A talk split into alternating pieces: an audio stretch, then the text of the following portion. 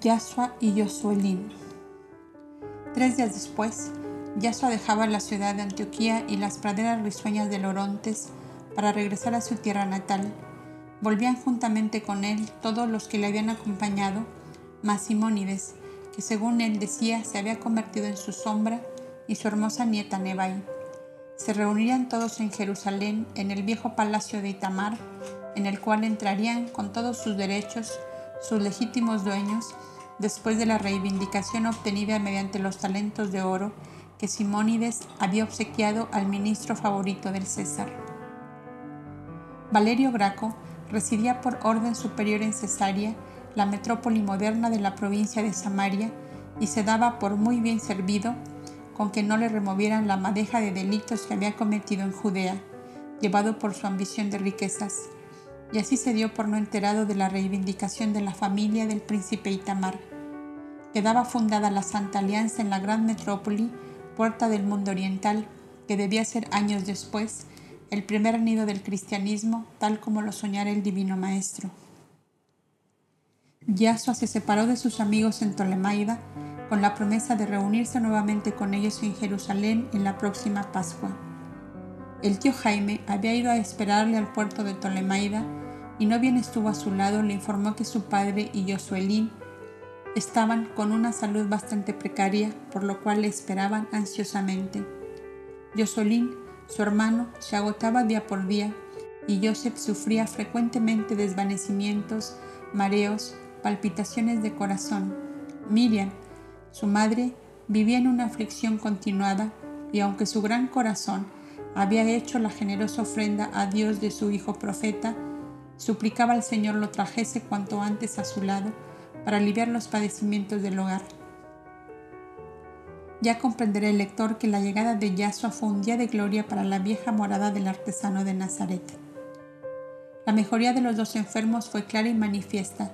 Se reunieron todos los familiares y amigos cuyo entusiasmo por el futuro de grandeza y esplendor que suponían cercano para el joven profeta, al cual todos llamaban en secreto el Salvador de Israel, les hacía tolerantes con la ausencia de éste atribuían a sus frecuentes viajes propósitos de proselitismo para poder escalar la alta cumbre, a donde acaso arrastraría todos sus amigos y seguidores. El silencio del maestro en tal sentido era interpretado como discreción y cautela. ¿Acaso no había que precaverse de los mil enemigos que tenía en aquel país todo el que se destacaba un tanto de entre la muchedumbre? Yasua comprendió muy pronto que su padre y su hermano estaban llegando a la crisis final. Concentrado en oración esa noche en la misma alcoba de Yosuelín, su espíritu, avesado a profundizar en los designios divinos, tuvo la lucidez para discernir que su padre había terminado honrosamente su programa de vida en la tierra y que su organismo físico no resistiría sino unas pocas lunas más. Comprendió asimismo sí que Yosuelín sufría el ansia suprema de morir. Quería el infinito, quería la eternidad. La vida terrestre le ahogaba. Había venido al plano físico tan solo para servir de escudo a la infancia y adolescencia de Yahshua. Había obedecido a una alianza y pacto que no quiso romper. Yahshua era ya grande y fuerte como un cedro del Líbano, capaz de resistir a todas las tempestades y en el sueño de esa noche, hablando dormido, decía a su hermano que velaba a su lado, Yasua, amado mío, dame la libertad que la atmósfera de la tierra me asfixia. ¿No cumplí ya el pacto contigo? ¿Por qué me retienes aún? El joven maestro inclinó su cabeza dolorida sobre el pecho de su noble y querido hermano y le dijo con su pensamiento lleno de amor, Yo te doy la libertad, hermano mío, más querido que todos los hijos de mi Padre. Si Dios te lo permite, vete. Y se abrazó llorando de aquella hermosa cabeza dormida. El sueño se prolongó una hora más, luego le sintió exhalar un gran suspiro. Era el postrero que se llevaba el último aliento de vida física de aquel joven por sus pocos años, pero viejo como espíritu en los largos caminos de Dios. Tenía 26 años. Fue este un golpe fatal para Joseph, su padre, que a no ser por la presencia de Yahshua, no habría podido quizá resistirlo. Esto lo comprendieron todos. Pero la clara lucidez del joven maestro y su dominio de todas las fuerzas benéficas que en tales casos actúan para transformar en serena paz los más grandes dolores, de tal manera inundaron el alma justa y noble del anciano que fue para todos un asombro verle caminar sereno, apoyado en Yahshua, cuando el cortejo mortuorio se encaminaba hacia las grutas sepulcrales en las afueras de Nazaret.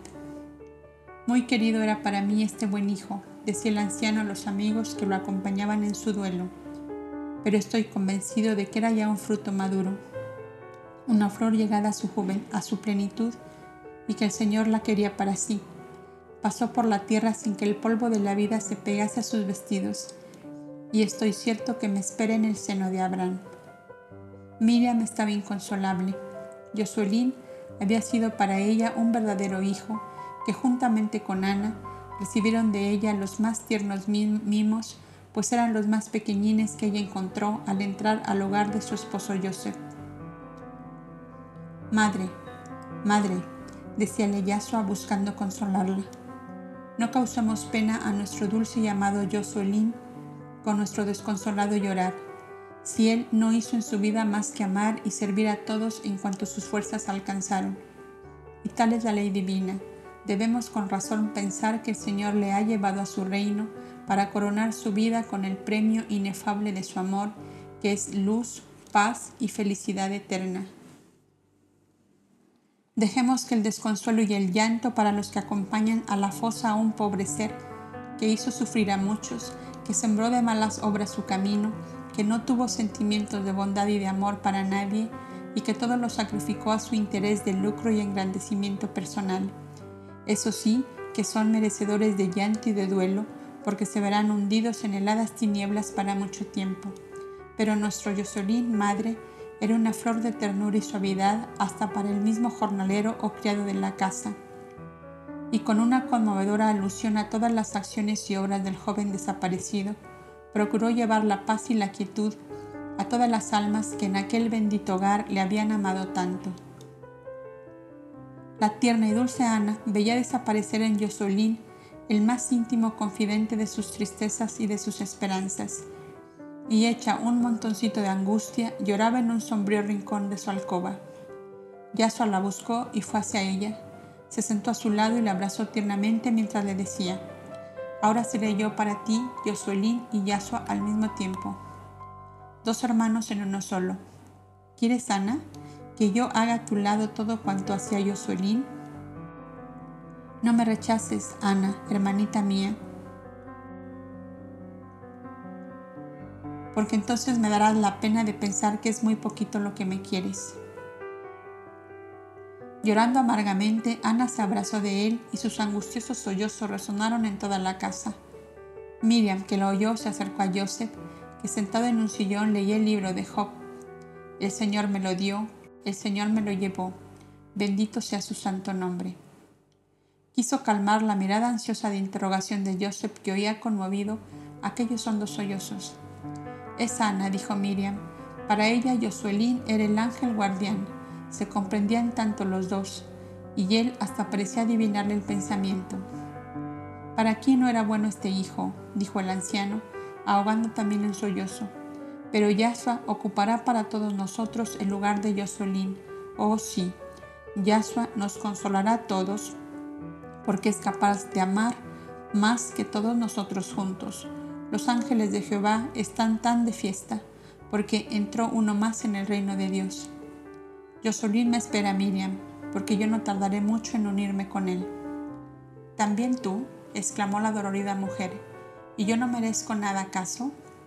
Sí, mujer, tú lo mereces todo, y tendrás acaso la dicha y la gloria de ver el triunfo de nuestro gran Hijo, profeta de Dios, antes de abandonar esta vida. Si yo te doblo la edad, ¿Cómo podemos pensar que pueda vivir en la tierra tanto como tú? Vamos, comprende, niña mía, y vamos juntos al cenáculo para que esperemos a los que llegarán a las preces. Ya es la hora y estamos al tercer día de duelo. Cuando estaban allí, entraron Ana y Yasua que habían conseguido un triunfo completo sobre aquel angustioso dolor. La joven aparecía serena. Luego llegó el tío Jaime y los demás familiares que durante siete días concurrieron a la casa para hacer en conjunto las preces y honras fúnebres acostumbradas. La muerte física de un justo dejó paz y serenidad en las almas de los que amaba, porque la bondad divina le permitió ser él mismo el, consolador de los que lloraban su ausencia. Si toda la humanidad comprendiera que Dios es amor por encima de todas las cosas y que solo pide de sus hijos amor para redimirles y salvarles, otros horizontes se vislumbrarían en esta hora de ansiedad y sombría incertidumbre.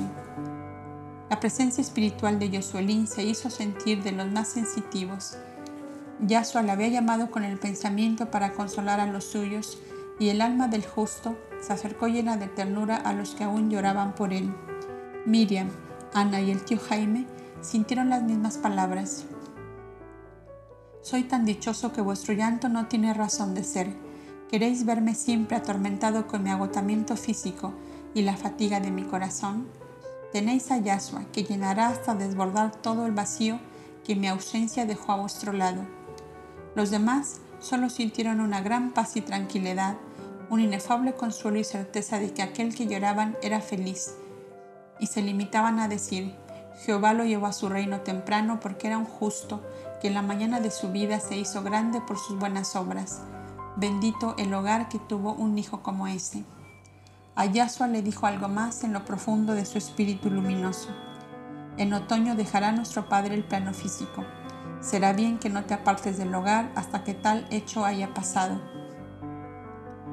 El maestro pensó que el verano comenzaba entonces, que el otoño venía después. Cuán breve era pues el tiempo de vida física que restaba a su padre.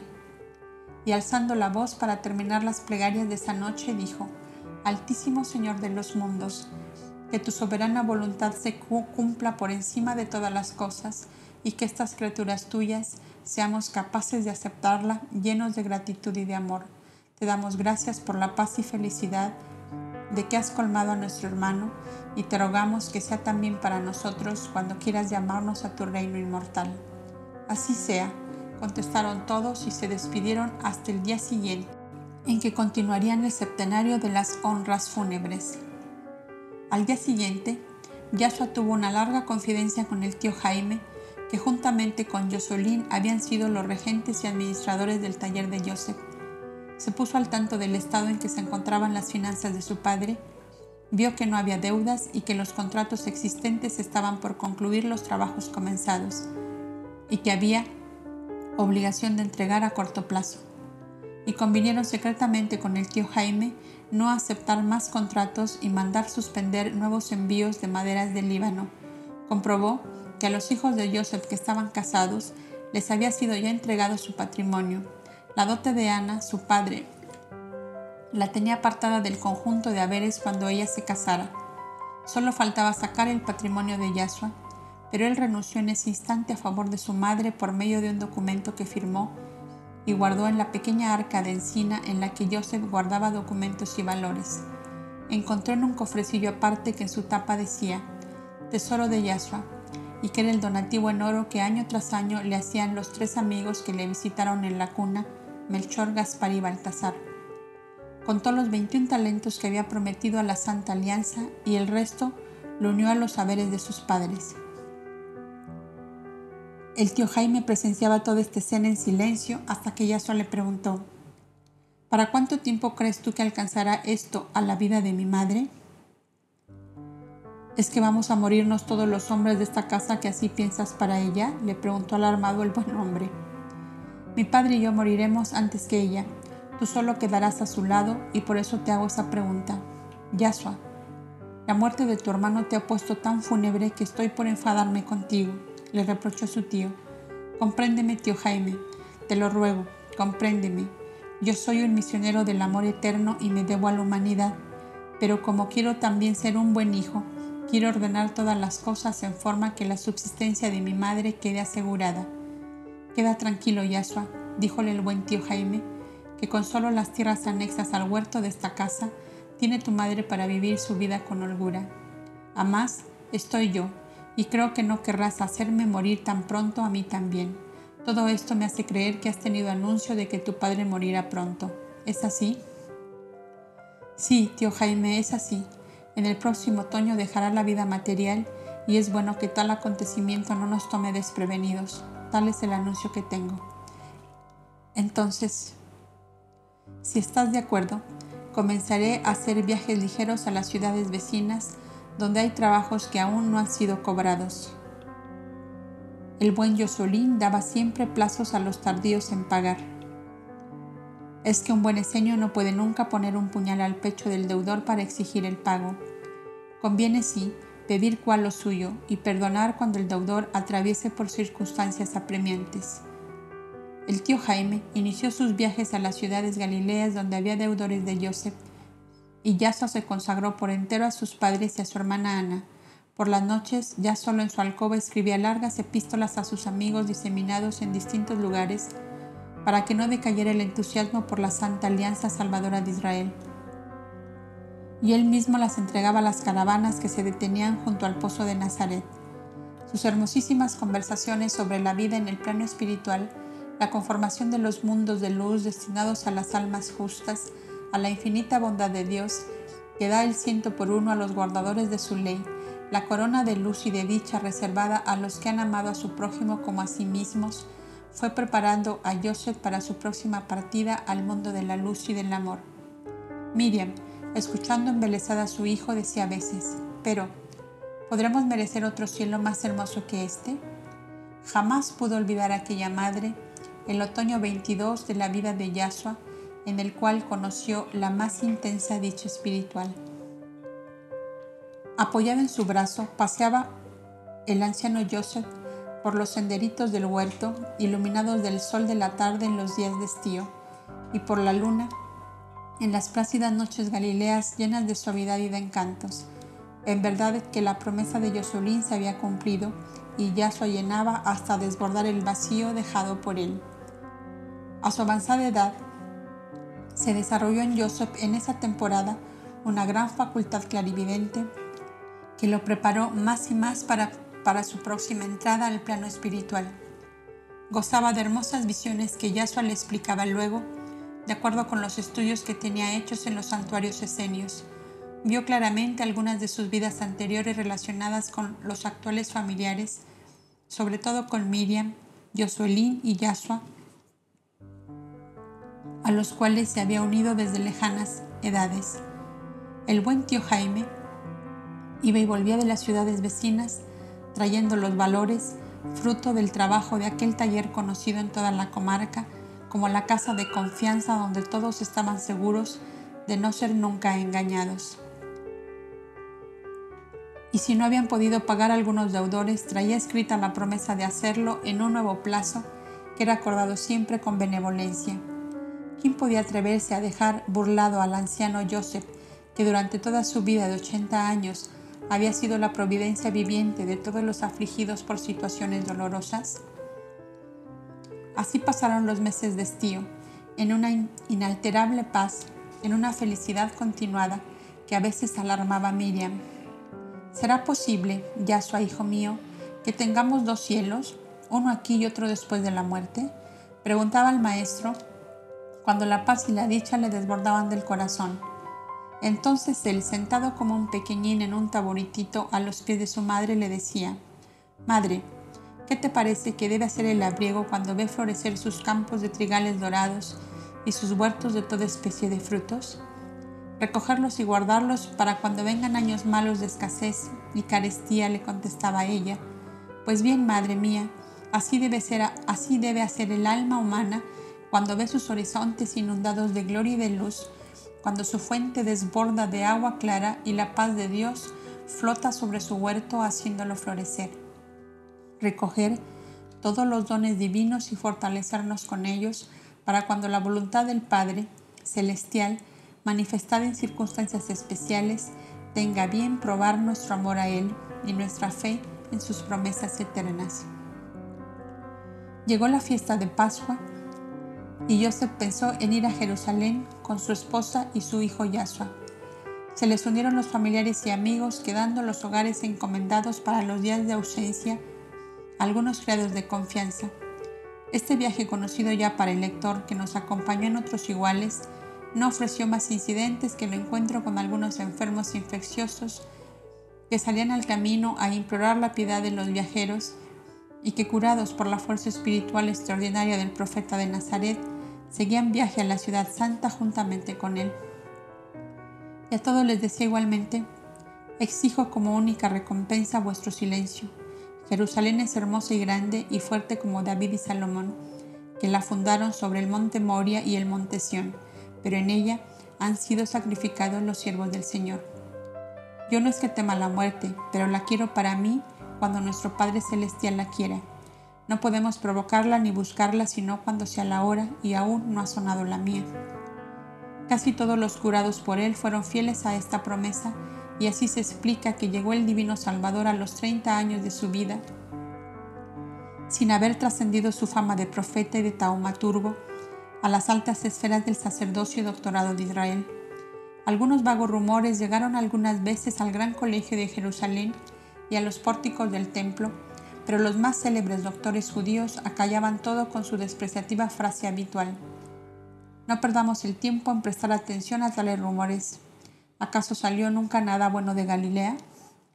Y de Galilea salió el más radiante sol que había de iluminar las sendas de la humanidad terrestre, quedando el viejo pueblo judío como un árido peñón sumergido en tinieblas por la dureza de su corazón cerrado a toda renovación. Toda luz ha de salir de Jerusalén, era el axioma inconmovible de los sabios doctores y sacerdotes de Israel, que en su ciego orgullo y prepotencia llegaron a pensar que el supremo creador de los mundos supeditaba su voluntad a la de ellos, tremendo error que ha llevado al ridículo a la mayoría de los filósofos y sabios dogmáticos, cuyas afirmaciones y premisas fueron barridas como jarasca seca por la ley eterna de la evolución y por los descubrimientos científicos de todo orden que han derramado claridad de evidencia, de lógica y de innegables verdades en el camino de la humanidad.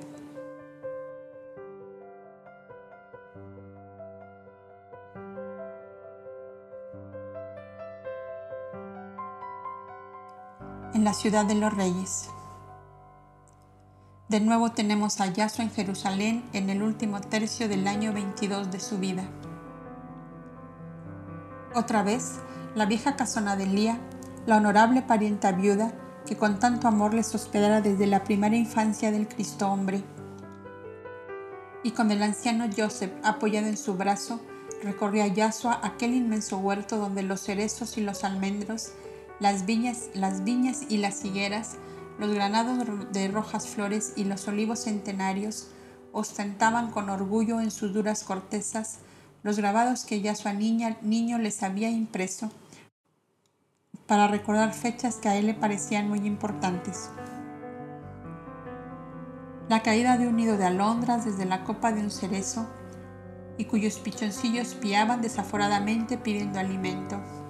La muerte del viejo asno color canela sobre cuyo lomo paseaba por los senderos del huerto.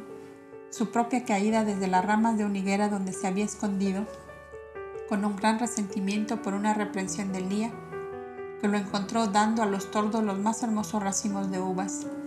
Y Yasua, ya hombre, cargado con el peso de la humanidad, reía como un niño ante aquellos recuerdos y hacía reír a su anciano padre, al cual refería alegremente la historia de cada uno de aquellos sucesos. Encontró a todos sus amigos de la gran capital, con algunos desacuerdos entre ellos y los adherentes de la Santa Alianza. Este desacuerdo venía porque los íntimos de Yasua, que eran los dirigentes, ponían freno duro a los imprudentes entusiasmos bélicos de los más vehementes. Había continuas reyertas entre algunos de los afiliados y los soldados de la guarnición romana que custodiaba la Torre Antonia, la ciudadela o el Palacio del Montesión, residencia del sumo sacerdote y del representante de César en la Judea, que como se recordará había sido quitada a Arquelao, hijo de Herodes, y puesta directamente bajo la autoridad de un gobernador romano. José de Arimatea y Nicodemus, que eran como Gamaliel y Nicolás de Damasco. La autoridad más reconocida de la Santa Alianza no lograban calmar los ardores bélicos de muchos afiliados, que a toda costa querían romper lanzas con los intrusos dominadores de Israel y con los dependientes del Sanedrín que toleraban amistosamente a aquellos. Para celebrar onomásticos de la familia imperial o fechas gloriosas para sus legiones o sus flotas marítimas, engalanaban las fachadas de los edificios públicos con brillantes escudos orlados de banderas y gallardetes, con las águilas romanas y las imágenes de los héroes o personajes consagrados.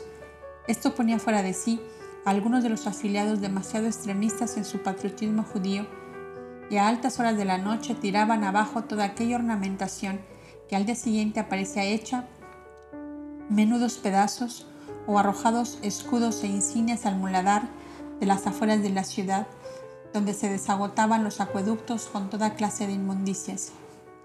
En los sitios más públicos y destacados comenzaron a aparecer inscripciones hechas con brea, a la horca con los tiranos, afuera los invasores, a lapidar a los traidores al templo y a la ley, etc. De todo esto había resultado que se puso una mayor vigilancia hasta que la autoridad romana individualizó a algunos de los autores que fueron detenidos y puestos en los calabozos de la Torre Antonia, incomunicados y por tiempo indeterminado. Yasua recibió pues de sus amigos este doloroso informe. Los detenidos eran 36 y sus familiares, como es natural, estaban desesperados y culpando a la Santa Alianza como causante de todo este mal. Para evitar las denuncias que las familias pudieran hacer en tal sentido, los dirigentes se veían forzados a sustentarlas con los fondos que tenían preparados para el glorioso futuro que todos esperaban. Les calmaban con la promesa de conseguir pronto la libertad de sus cautivos. Mas, cómo cumplir esta promesa sin delatarse a sí mismos como aliados de los culpables de rebelión contra la suprema autoridad del César. En tales circunstancias estaban cuando Yasua llegó a Jerusalén con sus padres, Ana su hermana y otros familiares. Ahí tenéis el mal que resulta de confundir en un solo, en uno solo, el reino de Dios con el reino terrestre, les contestaba Yasua. La Santa Alianza tiene por objeto y fin engrandecer las almas iluminar con el divino conocimiento las inteligencias para ser más buenos, más justos y más desinteresados, para ser más capaces de unión y de fraternidad, que es lo que da a los pueblos la fuerza para conquistar su libertad.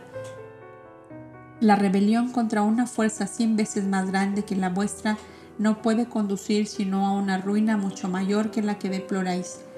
Esto significa que en nuestras filas hay muchos que no han comprendido la elevada finalidad de la Santa Alianza ni su principal objetivo, la unidad de todos bajo una sola fuerza directriz a la cual podemos llamar disciplina moral, mental y física, para llegar al fin que nos hemos propuesto.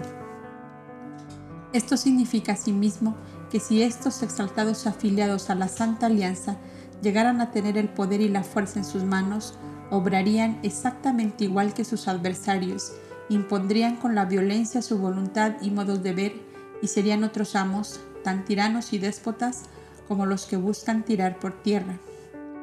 Averigó de inmediato y supo que el comandante que mandaba la guarnición de la Torre Antonia era nuevo en Jerusalén. Aquel oficial que él curó había sido trasladado a la fortaleza de la puerta de Jaffa, llamada Ciudadela, pero era yerno del comandante de la Torre Antonia. Fue a visitarlo, dándole con ello una grandísima satisfacción Inmensamente agradecido, todo le parecía poco para el profeta nazareno que lo volvió a la vida. Estaba recién casado y había jurado a su esposa que jamás tomaría parte en las carreras de circo. El maestro le puso la la aflicción que tenía por los 36 encarcelados en la Torre Antonia y le consultó si sería o no conveniente el pedir piedad para ellos. El caso es grave, le contestó el oficial romano porque arrojaron al muladar un busto de César y todas las águilas de los escudos, símbolo de la grandeza imperial. Pero mi suegro está horriblemente desesperado porque se ha contaminado de lepra su único hijo varón. Ha hecho venir médicos notables de Persia y de Alejandría, y el mal avanza a todo correr. Ya está a punto de perder los dedos de las manos y el labio superior. Tú eres profeta, Si puedes curarlo, cuenta de seguro que te dará cuanto le pidas. El muchacho ha tronchado una hermosa carrera, pues era compañero favorito de Druso, el hijo de César, en la academia militar y en la de Juegos Atléticos.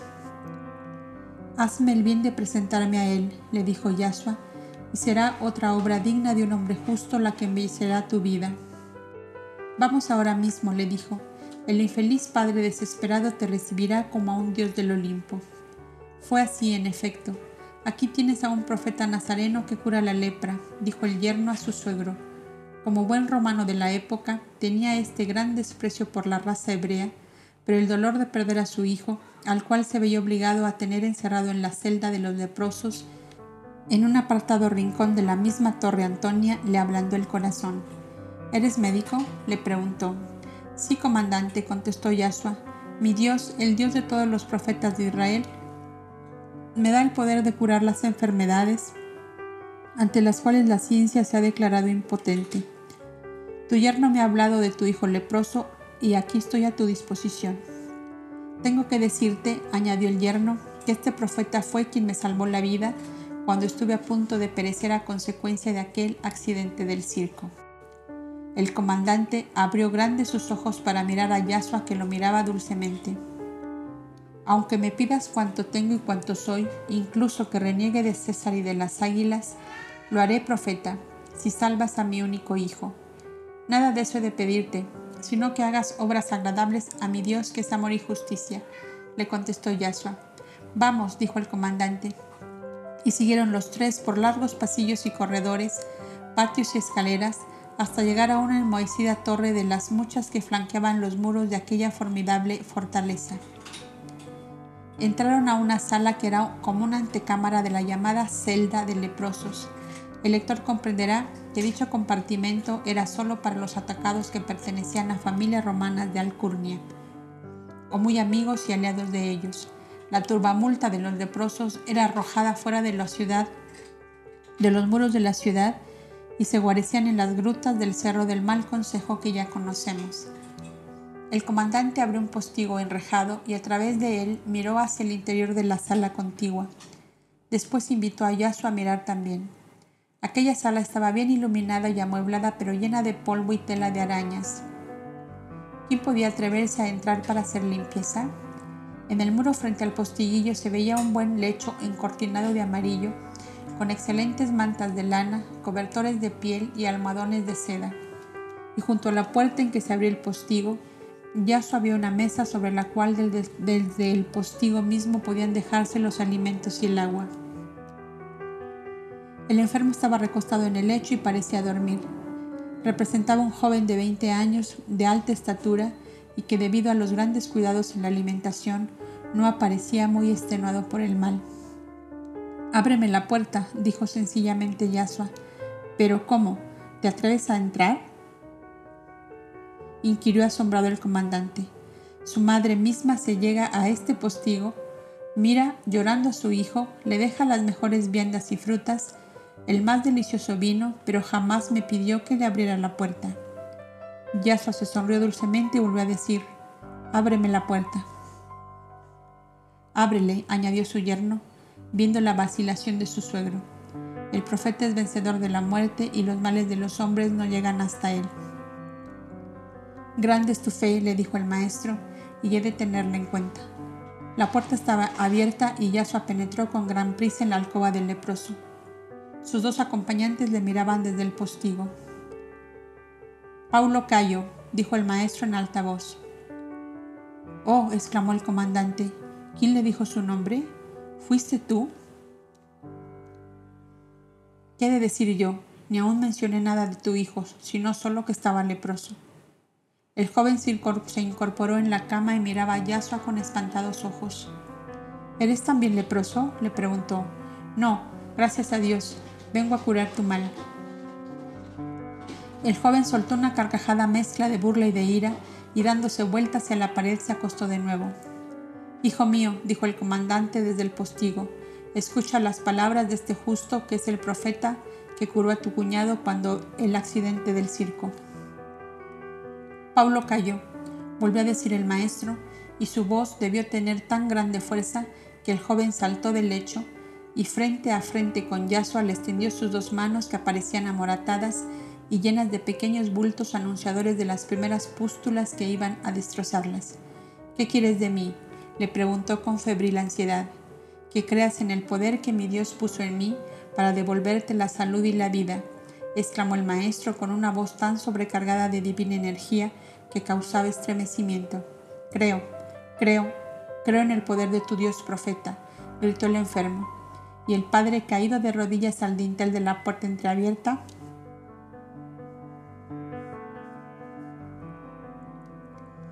decía también, creo, creo en el poder de tu Dios profeta. Yasua se concentró en sí mismo, extendió sus manos sobre el leproso y dijo, Padre mío, muestra a los hombres sin fe que soy tu Hijo, al cual has transmitido tus poderes divinos sobre todos los dolores humanos. Paulo cayó. Mi Dios quiere que seas curado. El joven cayó desvanecido sobre el lecho como herido como una, por una corriente eléctrica. ¿Le has matado? gritó el padre. No, comandante. Lo que fue muerto es el mal que le consumía. Entrad sin miedo alguno, que ya no existen los gérmenes de la lepra. Del cuerpo de Paulo Cayo habían desaparecido todos los vestigios de la horrible enfermedad. Llamada a su madre, dijo Yasua, que es obra de misericordia apartar de su corazón la angustia que la está matando. El oficial corrió al pabellón habitado por la familia y volvió trayendo apresuradamente a una afligida mujer que creía venir a presenciar la agonía de su hijo. Nuestro hijo está salvo, le dijo su marido abrazándola y acercándola al lecho del joven, que continuaba en letargo. La mujer seguía llorando. El maestro mezcló agua y vino de las ánforas que había sobre la mesa y mojando sus dedos, sacudió sobre el rostro del joven varias veces. Paulo Cayo, despiértate que tus padres te esperan. El joven abrió los ojos y luego se incorporó. Se miró las manos y los brazos, se abrió la túnica y se miró el pecho. Su madre no pudo resistir más y se arrojó sobre él, cubriéndole de besos y de lágrimas.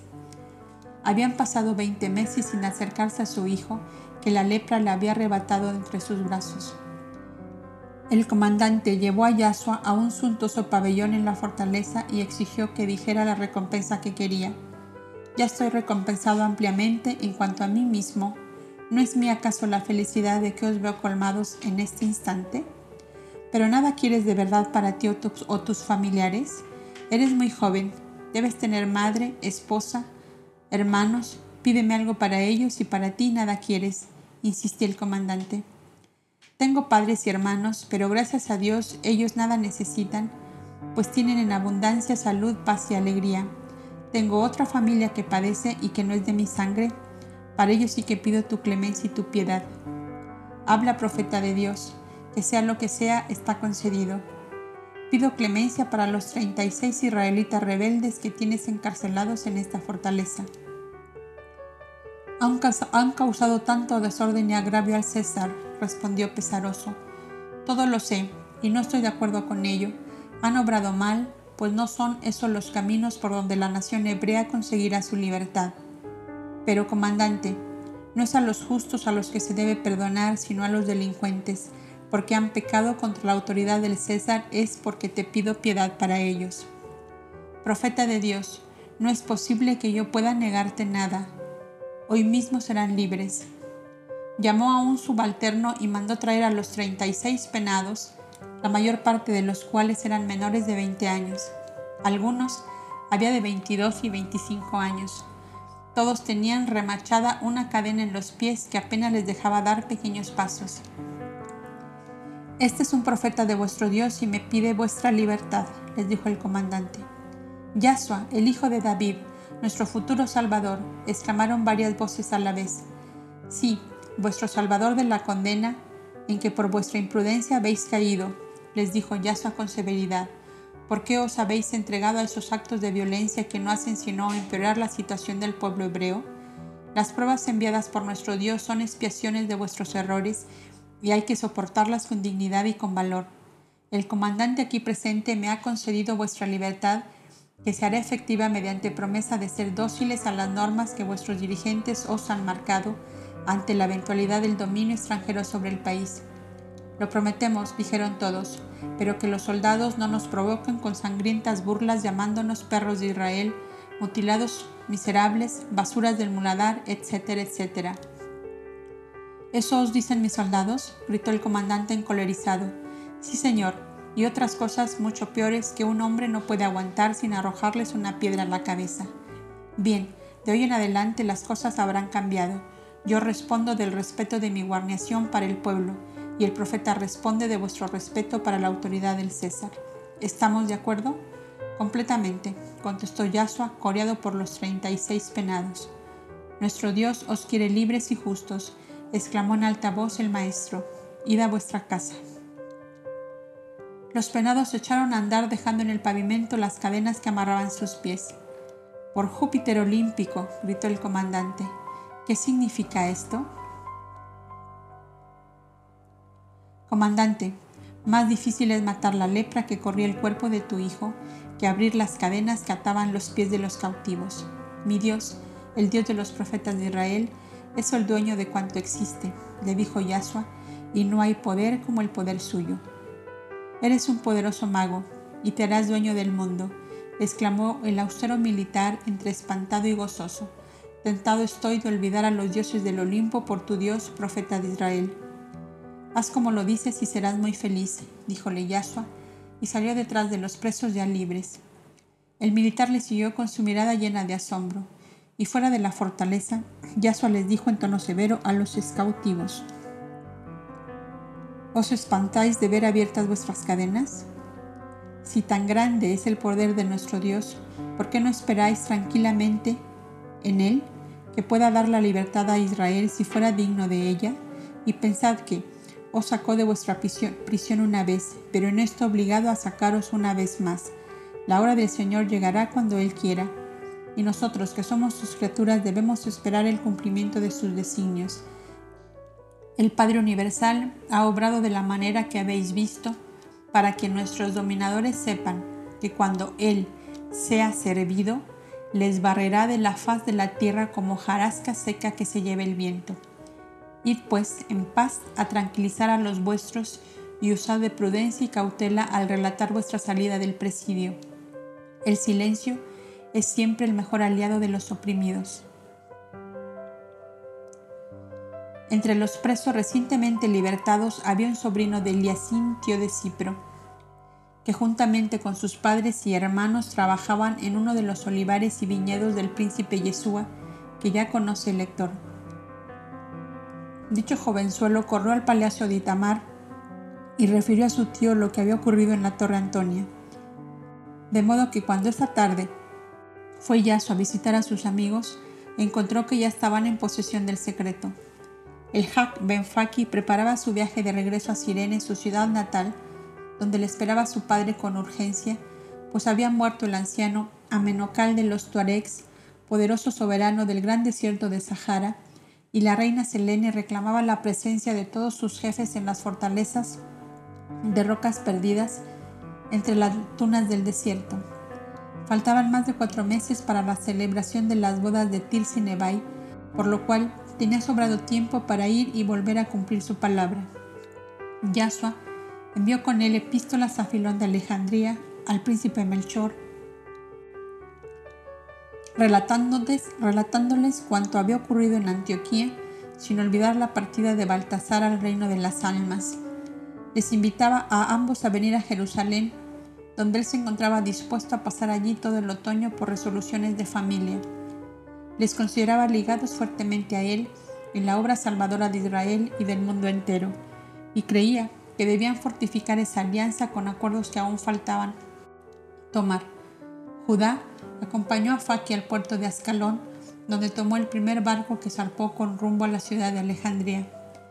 El joven y vehemente africano comprendió que en aquella despedida de la familia de Judá y demás amigos de Jerusalén, cuán profundos eran los afectos que le unían a ellos en el breve tiempo que había pasado en el país de Salomón.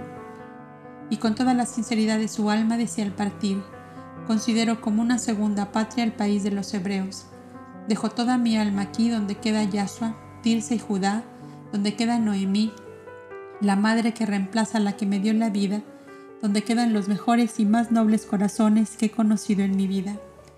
El amor de Faki hacia Yasua fue fecundo para la evolución espiritual y moral de la humanidad que poblaba el África del Norte y las orillas del Nilo como lo veremos más adelante.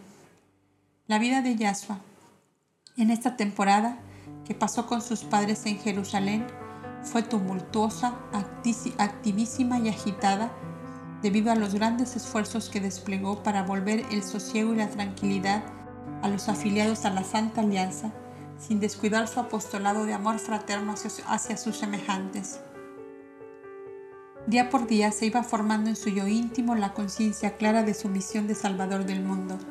No había venido solo para Israel, sino para todos los pueblos y para todas las razas de la tierra. Con frecuencia iba al templo a buscar en los viejos archivos los papiros ya olvidados por los aflamantes doctores de ese tiempo, que los pocos sacerdotes esenios que aún quedaban le facilitaban, conociendo quién era el que los pedía. Simeón había muerto, Eleazar y Esdras vivían aún, pero ya muy ancianos, solo acudían al templo el día sábado para tomar parte de las sagradas liturgias. Era entonces cuando retirados con Yasua en una de las celdillas que formaban parte del templo mismo, y destinadas a guardar los objetos del culto, tenían largas conversaciones sobre la verdadera ley divina, de la cual el pueblo se había apartado seducido por los doctores y sacerdotes. El espíritu de amor a Dios y al prójimo, médula de aquella ley, se había borrado del alma popular a fuerza de nuevas ordenanzas y prescripciones de orden puramente material pero aumentadas con tal exageración que formaban gruesos libretos que los fieles no terminaban de aprender. Se veía clara la tendencia de los modernos preceptores sacerdotales de hacerse cada vez más necesarios en la vida religiosa y civil de los israelitas en general. Y por todo y para todo, debían acudir a un sacerdote que pusiera su visto bueno a toda situación o circunstancia en su vida, sin lo cual no podían continuar sus actividades de cualquier orden que fuera. Una mancha en la piel exigía la intervención del sacerdote que dijera si aquello era germen de un mal que hacía impuro al hombre. El tocar las ropas u objetos que hubieran tocado un cadáver exigía la intervención sacerdotal y ofrendas para la purificación. Difícilmente podía pasar un hombre o una mujer un día en su vida que no se viera obligada a reclamar la intervención sacerdotal para sacarle la impureza contraída por cosas tan insignificantes que ya rayaba en lo estúpido y en lo ridículo. En estas nimiedades sin importancia alguna, ocupaban toda la atención de los fieles a su fe y descuidaban naturalmente el fundamento de la ley, que era el amor a Dios y al prójimo por encima de todas las cosas. Un día en que Yahshua permanecía en el templo en horas de concurrencia de fieles, un doctor de la ley explicaba a sus oyentes una tras de otra las innumerables ordenanzas sobre las cosas impuras que manchaban al hombre en cuanto a la comida, a la bebida, al acercarse a los sepulcros, a los animales, etcétera, etcétera. Tú que eres un doctor de Israel, preguntó Yahshua al orador, ¿puedes decirme cuántos fueron los mandamientos de ley que Jehová dio a Moisés? ¿Tan ignorante eres que no lo sabes tú? Fueron diez, y son como sigue y el doctor relató con énfasis los mandamientos del Decálogo. ¿Y por qué habéis corregido la plana Moisés, añadiendo ese cúmulo de ordenanzas y de leyes que se, que se precisaría un carro egipcio para cargarlos y que el pueblo debe soportar de buena o mala voluntad? ¿Y quién eres tú para increpar a un doctor de la ley, miembro del Sanedrín, que puede castigarte por tu rebeldía? dijo el doctor con una cólera bien manifestada. Soy el que te puede decir Calle tu lengua que está mintiendo ante Dios y ante el pueblo. Y rápido salió del templo entre el asombro de todos, porque el orador hacía esfuerzos inauditos para hablar y solo arrojaba aullidos semejantes al graznar de los cuervos.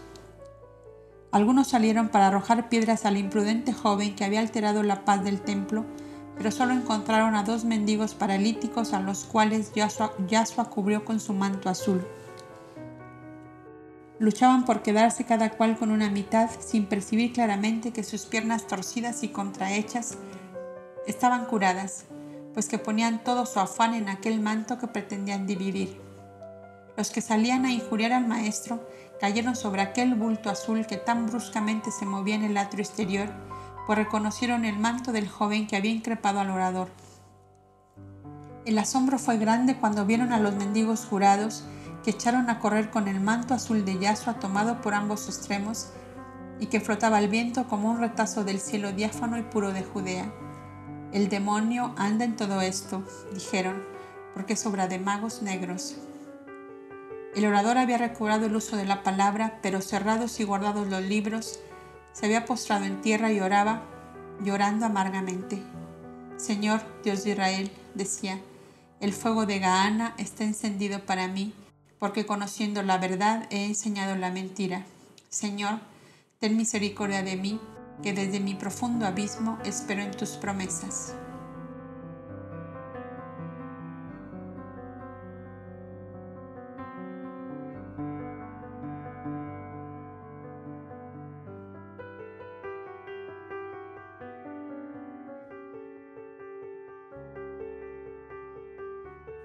La muerte de Joseph.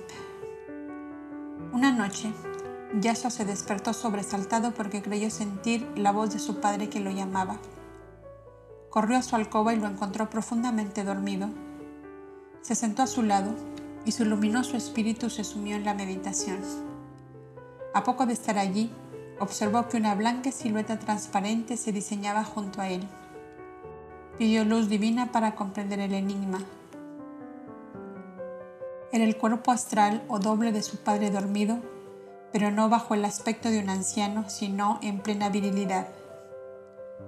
Yasua comprendió que decía, mi cuerpo duerme su última noche en la tierra. Mañana, cuando el sol se levante al cenit, seré un espíritu libre, ansioso de luz y de belleza. Quiero dar este paso teniendo tus manos entre las mías. Ayúdame a entrar en el reino de la luz. La blanca y transparente imagen se esfumó sobre el pecho de Joseph. Este se despertó como buscando algo a su alrededor. Oh Yasua, ¿estabas tú aquí? Acabo de soñar contigo, mas no recuerdo lo que soñaba. Tienes el rostro entristecido y tus ojos quieren llorar. ¿Qué pasa? Nada, padre. Oraba y la verdad divina que llegaba hasta mí me produjo intensa emoción, contestó el maestro. Debe ser muy temprano, pues aún están las sombras de la noche dijo Joseph incorporándose en su lecho. Yasua descorrió las cortinas de un ventanal, de un ventanal que daba al huerto y una pálida luz sonrosada inundó la habitación. Es el amanecer hermoso de Jerusalén, exclamó el anciano, que parecía más alegre que nunca. Cuando el sol se levante un poco más, veré desde aquí las techumbres doradas y azules del templo del Señor, y entonces me recitarás el salmo de acción de gracias porque el Señor me deja ver la luz de este nuevo día. Haciendo un supremo esfuerzo, Yahshua pudo serenarse a fin de que su padre no se apercibiera de su dolor. Iba a verle partir del plano físico ese mismo día y una ola de tristeza le oprimía el corazón. En este momento, dijo Yahshua, recuerdo un viejo papiro que gustaba mucho leer en mi estadía en el Tabor. Refiere las hermosas visiones del reino de las almas que tenía con frecuencia un maestro de sabiduría divina que vivió en un continente desaparecido bajo las aguas hace muchísimos siglos. El continente se llamaba Atlántida y el maestro Antulio. ¿Y qué visiones eran esas? preguntó Joseph. Te relataré algunas.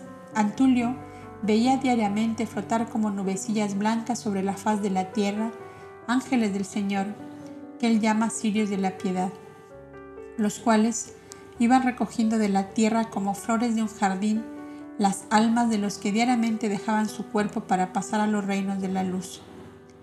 Y son millares los sirios de la piedad que realizan esta nobilísima misión, desprender las almas de su materia física, ya incapaz de sostener la vida, para introducirlas en el plano espiritual que por su grado de evolución han conquistado. Se comprende desde luego que tal solicitud y amor es para los justos que han hecho en la tierra cuanto bien pudieron en cumplimiento de la eterna ley de amor de los unos para los otros. Estoy oyéndote, hijo mío, y estoy pensando que es una ignorancia y una grande incomprensión el tener horror a la muerte. ¿Verdad, Yasua? que ese maestro de divina sabiduría debía ser un gran iluminado? Decía Joseph mirando plácidamente a su hijo. Lo era sin duda, y sus hermosas clarividencias han permitido a nuestras escuelas superiores el formar grandes tratados sobre este asunto que abre horizontes nuevos a los buscadores del eterno ideal. En este momento apareció Miriam llevando un tazón de leche caliente con miel y bollos recién asados para el anciano. ¿Cómo es que tan temprano estás aquí, hijo mío? preguntó Yasua. Creí sentir que mi padre me llamaba y vine. Busca el libro de los salmos, Yasua, que ya el sol se va levantando, dijo el anciano mientras tomaba el desayuno. No te vayas, Miriam, añadió, que juntos los tres daremos gracias al Señor porque hemos visto la luz de un nuevo día y porque nos colma de tantos dones. Yasua tomó de sobre la mesa el libro pedido por su padre y como el que va espigando en un trigal dorado las mejores espigas, Yasua fue escogiendo los más bellos y sugestivos versículos que fueron llenando de suavidad el alma de Joseph, próxima a desprenderse de su materia. El sol subía hacia el cenit y sus rayos caían sobre las cúpulas doradas del templo del Señor. La faz del anciano pareció iluminarse de una serena beatitud mientras iba repitiendo las frases que Yasua leía. Como el ciervo gime por las corrientes de las aguas, así clama por ti, oh Dios, el alma mía. Mi alma tiene sed de Dios, del Dios vivo. ¿Cuándo apareceré delante de Dios? Envíame tu luz y tu verdad que me conducirán al monte de tu santidad y a tus tabernáculos. Y subiré al altar de Dios, al Dios alegría de mi gozo, y te alabaré con arpa y salterio. Oh Dios mío, espérame Señor, porque aún tengo de alabarte. Palabras que se encuentran en los Salmos 42 y 43. Los ojos del anciano continuaron mirando el rayo solar que resplandecía como un ascua en la cúpula del santuario y parecían oír ya la lectura de su hijo, pues su voz muy baja y entrecortada seguía repitiendo, Espérame Señor, porque voy a ti para alabarte y bendecirte. Fueron sus postreras palabras.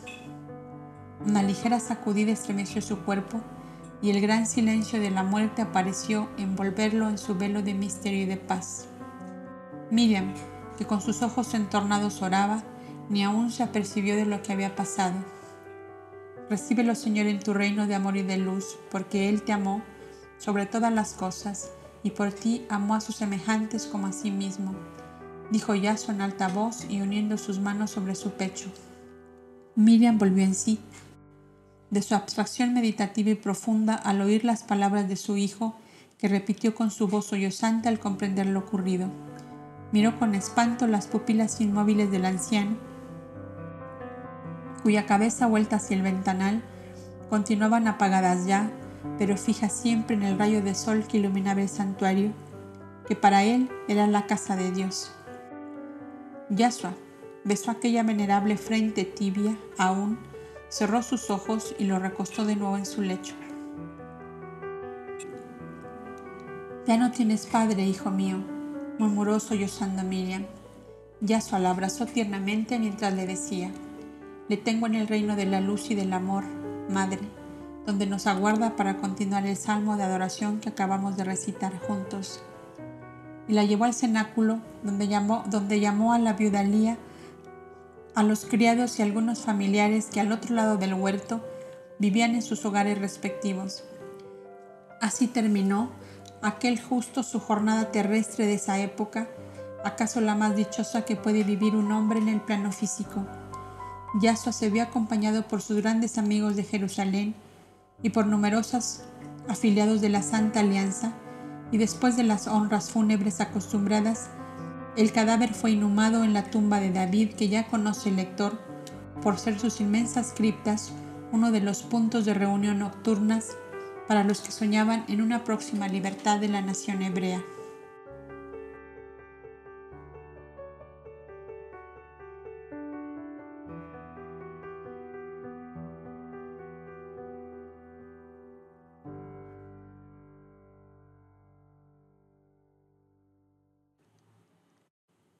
El desierto de Judea.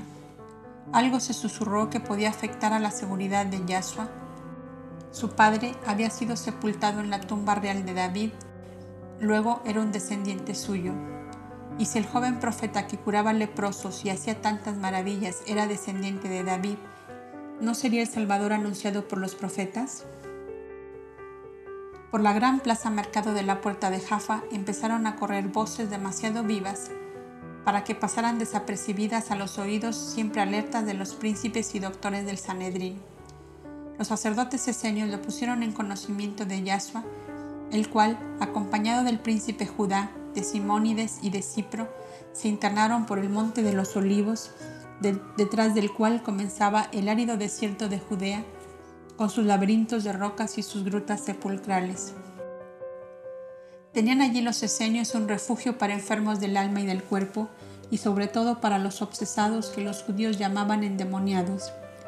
La ignorancia hacía creer a las gentes que los enfermos mentales eran posesos de los espíritus del mal, y algunos de ellos cuya enfermedad era extremadamente violenta y aparecían dominados por incontenible furia, eran amarrados con cadenas a las rocas de las grutas. Los cuatro fugitivos, caballeros sobre robustos asnos que la previsión de Simón y descargó de comestibles para varios días, llegaron después de un día y una noche de viaje. No era tanta la distancia cuanto enmarañado y tortuoso el sendero, ya costeando desnudas rocas como vadeando arroyuelos y ramificaciones que aún persistían de los que en otras épocas fuera el caudaloso y bravío torrente Cedrón. Empezaba el martirio para el tierno corazón de Miriam, angustiado aún por la muerte reciente de Joseph.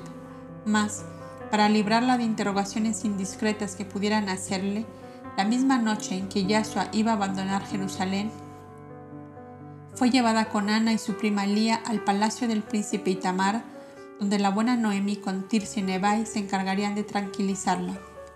Solo dos semanas duró el destierro de los fugitivos de la ciudad santa, pues el joven Cipro, que iba y venía desde las grutas a la ciudad, llevó por fin la noticia de que José de Arimatea y Nicodemus, con sus amigos, habían desvirtuado aquellos rumores que alarmaron a algunos miembros del Sanedrín. Querían y esperaban al Mesías libertador de Israel, pero querían un Mesías dócil a todas las leyes y ordenanzas de que agobiaban al pueblo, cuya voz no podía levantarse sino para ofrecer abundantes ofrendas y sacrificios que enriquecían a las orgullosas familias sacerdotales. Yahshua no era, pues, el Mesías que el Sanedrín necesitaba. Yahshua decía al pueblo, la libertad de conciencia, de pensamiento y de acción es un don concedido por Dios a la criatura humana y siempre que esa libertad no atente contra los derechos del prójimo, comete delito el que la impida y la destruya. 42 enfermos mentales que las gentes llamaban endemoniados fueron devueltos al uso de la razón y a la sociedad humana en las dos semanas que permaneció Yahshua en las cavernas del desierto de Judea.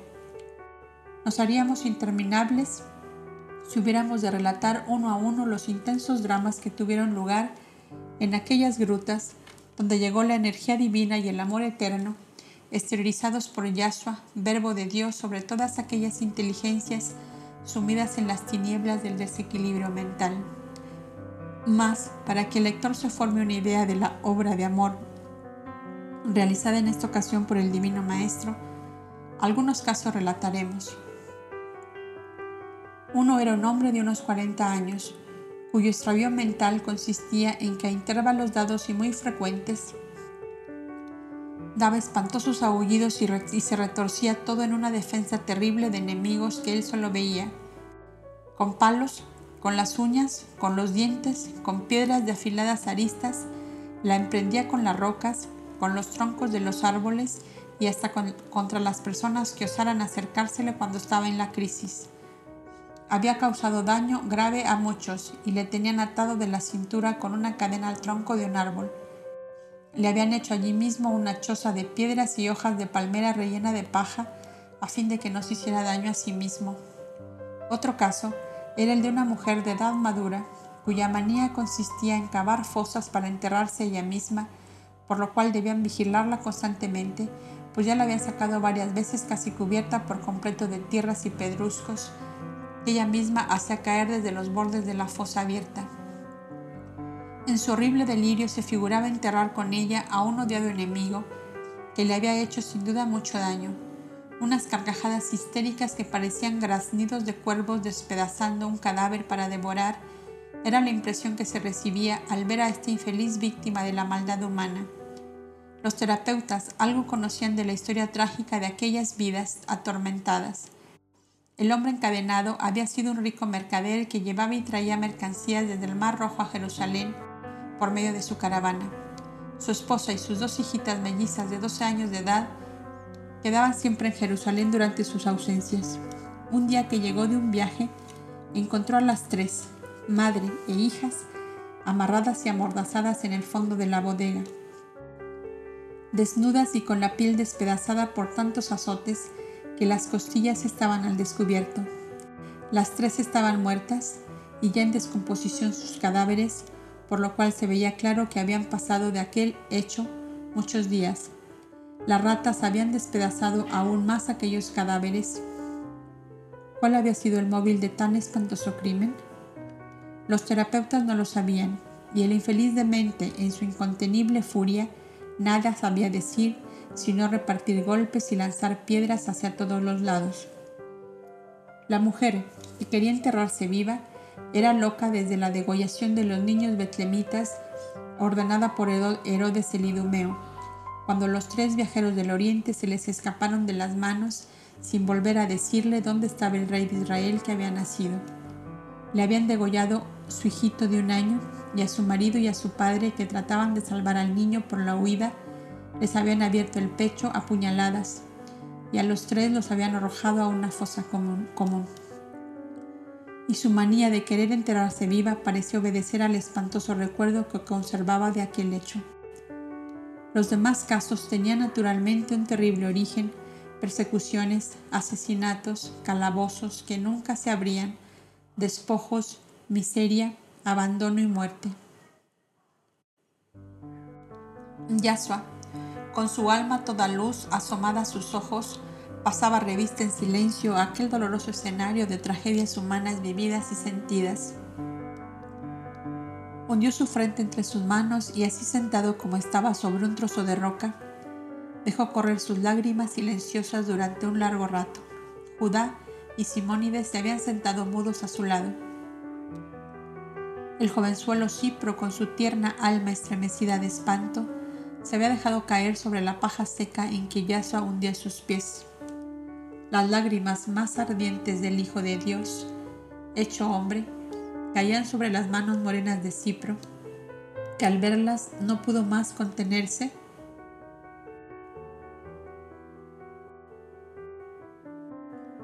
y con sus ojos cristalizados de, llanto se abrazó a las rodillas de Yasua y le dijo con la voz entrecortada por los sollozos, Príncipe de David, cuando yo lloraba un día sobre el cuello de mi camello, tú me consolaste dándome paz. Tú lloras ahora, Señor, sobre mis manos abiertas a tus pies y yo no puedo consolarte. Yasua apoyó su cabeza sobre la cabeza de Cipro mientras le decía, Lloro, Cipro, por la maldad de los hombres y a veces me falta valor para sacrificarme por ellos. Será el sacrificio de un cordero por los tigres y, panteras de la selva.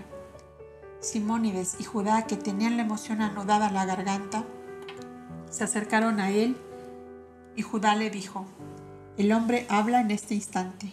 Yahshua, Hijo de Dios, esperemos que hable él que te ha enviado a los hombres. El anciano, secando sus propias lágrimas, ofreció a Yasua su redoma con jarabe de cerezas que nunca dejaba. Bebe, mi señor, le dijo, que la gran fatiga sufrida te ha debilitado así.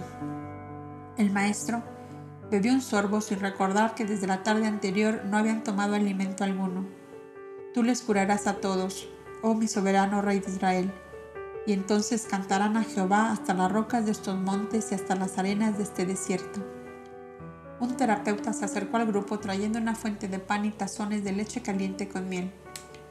Habéis adivinado nuestra necesidad, díjole Judá, recibiéndole la fuente y ofreciendo la primera porción a Yahshua. No tomamos nada desde que salimos de Jerusalén al caer la noche. Ya lo suponía, dijo el terapeuta. Y para presenciar los cuadros que aquí se ven, es necesario tener bien templados los nervios y lleno de sangre, fuerte el corazón. Para el descanso de esa noche, Judá eligió una gruta espaciosa y seca, de donde fueron trasladados seis dementes que eran de los más tranquilos y que fueron puestos como vigías de los más terriblemente desequilibrados. Cipro, ayudado por ellos, recogió gran cantidad de heno fresco y dispusieron lechos para los cuatro recién llegados. Simónides, que todo, lo que todo lo preveía, sacó de su maleta de viajero sábanas y cobertores.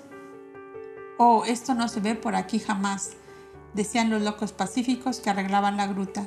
Debéis ser todos de familia de reyes. Claro que sí, contestó Cipro. Los dos jóvenes son príncipes del país de Israel. ¿Y qué vienen a hacer aquí ante toda nuestra miseria? preguntó uno de los dementes. Eso lo sabréis mañana seguramente, contestó el joven siervo. Casi seguro de que el sol del siguiente día derramaría su claridad sobre todos los dementes ya curados y felices. Esa noche fue un silencio profundo. Los terapeutas guardianes, que eran dos, decían que por las noches no se podía dormir en paz a causa de los terribles aullidos, gritos, lloros y maldiciones que aquellos infelices exhalaban como si con ello desahogaran su mal.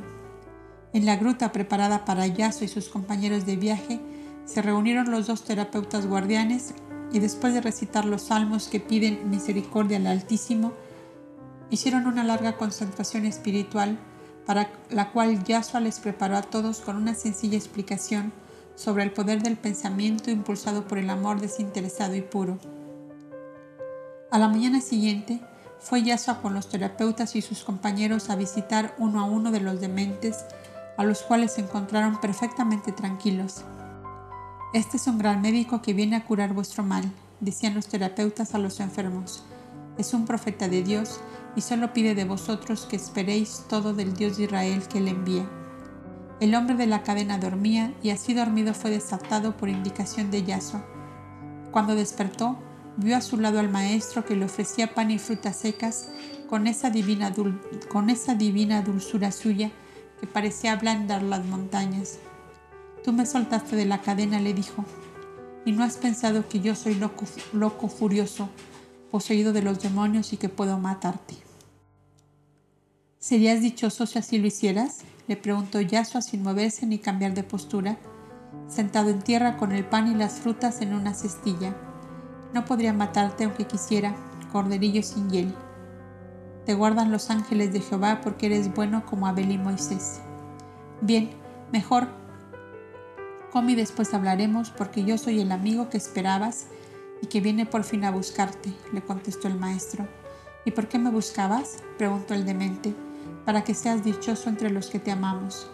¿Hay alguien, ¿hay alguien en la vida que pueda quererme? volvió a preguntar el loco. Yasua llamó en alta voz. Judá, Simónides, Cipro, los tres llegaron. ¿No es verdad que este amigo nuestro volverá con nosotros a Jerusalén, donde le espera la familia? Justamente, dijo Simónides, hace tiempo que yo necesito para mi casa un hombre como él. No faltaba más. Si está en todo vigor y fuerza de la vida, Come hombre, y luego iremos juntos a bañarnos en el arroyo vecino, donde pescaremos hasta el mediodía para prepararnos un buen almuerzo. Y de aquí a pocos días, añadió Judá, nos pondremos en camino a Jerusalén donde nos esperan para una gran fiesta. ¿Estoy despierto o durmiendo todavía? preguntó el demente. Hombre, si estás comiendo higos secos con pan y castañas cocidas, es porque estás bien despierto, decíale Judá riendo. Si este ha sido ya curado, decía un terapeuta Simónides en aparte. Los otros lo están ya. El silencio de anoche ya me lo hizo comprender. Cuando todas las grutas fueron visitadas, llevando el desayuno a los enfermos, comprendieron y se maravillaron todos de la formidable energía divina que había infiltrado el amor del Cristo en aquellas mentalidades completamente desequilibradas el día anterior a su llegada. ¿Cuántos dolores humanos han desaparecido en una noche? oh soberano Rey de las almas y de los cuerpos, exclamó Simónides con un entusiasmo que rayaba en delirio. Bendigamos al Señor, decía Yahshua, que es el Padre de todo bien. Una semana después emprendían el regreso a Jerusalén, donde Simónides y Judá verían la forma de ubicar dignamente a todos aquellos seres arrancados al dolor y a la miseria. Yasua pensó muy razonablemente que la vuelta de inmediato de su madre a Galilea le sería doblemente dolorosa. Había salido de allí acompañada de Joseph y volvía sin él. Noemí, la noble dama, con su hija Tirsa y la que iba a ser su nuera Nebai, se encariñaron de tal manera con la dulce madre del Cristo hombre que ya no fue posible separarla de ellas. Dentro de cinco lunas se realizarían las bodas de Nebai y Tirsa, y ambas novias deseaban la presencia de Yasua y de su madre en tal acontecimiento. Fue una época de incomparable dicha para todos los que moraban bajo el techo hospitalario del príncipe Itamar. Las veladas de estos sobre el terrado a la luz de la luna, bajo los artísticos kioscos o pabellones abiertos y encortinados de jazmineros y de rosales, tenían una inefable dulzura. Marcos, el prometido esposo de Ana, se sumó a los concurrentes a las veladas y el príncipe Judá, que averiguó la causa por qué no realizaban su matrimonio, intervino de inmediato. Marcos era el mayor de los hijos en su hogar, donde la muerte se llevó a su padre cuando todos eran pequeños. Era, pues, el apoyo de su madre y el tutelar de cinco hermanos menores, de los cuales cuatro eran mujeres. Tenían además los abuelitos maternos muy ancianos y no era posible para él pensar en formar su hogar propio, desamparando a sus familiares que aún le, necesitaban. Además, Marcos estudiaba filosofía y letras en el gran colegio, donde desempeñaba también los cargos de escribiente o escriba, según llamaban entonces a los hombres de pluma, y celador o guardián del orden en algunas de las aulas del más grande instituto docente del país. De esta forma atendía la subsistencia de su numerosa familia.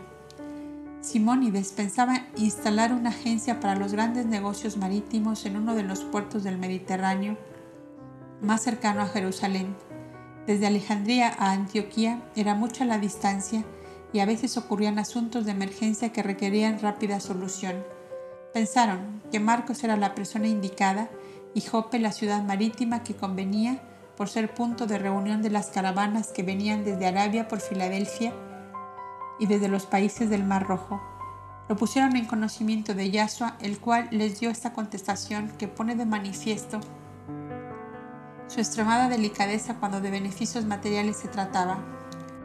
En cuanto a esto, obrad libremente como si yo no estuviera en medio de vosotros. Procuráis un beneficio importante para familiares míos y creo no ser yo el más indicado para inclinar la balanza a su favor. Hacedme pues el obsequio de no contar conmigo para esta resolución. Bien, mi señor, dijo Simónides, asombrado de la extrema delicadeza de Yasua. Nos conformaremos con que sepáis la resolución que hemos tomado Judá y yo. Debido a esto, Marco renunció a los puestos mezquinamente remunerados en el gran colegio y se trasladó a Jope con toda su familia donde quedó establecido como agente general en dicho puerto para representar a Simónides, jefe supremo de la vasta red comercial establecida en Siria y Palestina hacía 30 años por el príncipe Itamar de Jerusalén. Su matrimonio con Ana se efectuaría, pues, juntamente con el de Tirsi Nebai, ya que un estrecho vínculo de amor les unía, como si de verdad fueran tres hermanas nacidas de una misma madre. Fecunda fue esta temporada en obras de amor que se desbordaron como un torrente sobre todos los necesitados de Jerusalén y sus arrabales, pues el palacio de Itamar se convirtió en un taller de tejidos y preparación de vestimentas para los ancianos desvalidos y para los menesterosos en general. Miriam y Noemí eran inmensamente dichosas con los entusiasmos juveniles de las tres jóvenes doncellas que se preparaban para entrar en las grandes responsabilidades del matrimonio con el apostolado, sublime de las obras de misericordia y amor con el prójimo. A este noble y hermoso grupo femenino vino a reunirse Sabad, madre de Nebai, que habiendo ya casado en Ribla sus dos hijos varones, consagrarían adelante su vida a su padre Simónides y a su hija, para quien la bondad divina abrió un hermoso horizonte de dicha y de bienestar iba a ser la esposa del príncipe Judá, heredero de una de las más nobles y antiguas familias de Jerusalén. Sabad recordaba y refería a todos sus años lóbregos de tragedias espantosas y los comparaba con la actual felicidad. El Dios de Abraham y de Jacob, decía con lágrimas en los ojos y profunda gratitud en su corazón, es poderoso y bueno. Y cuando se ha soportado una prueba cruel y dura, bendiciendo su nombre, no tarda en llegar la dulzura de su amor divino como una inundación de paz, de esperanza y de dicha.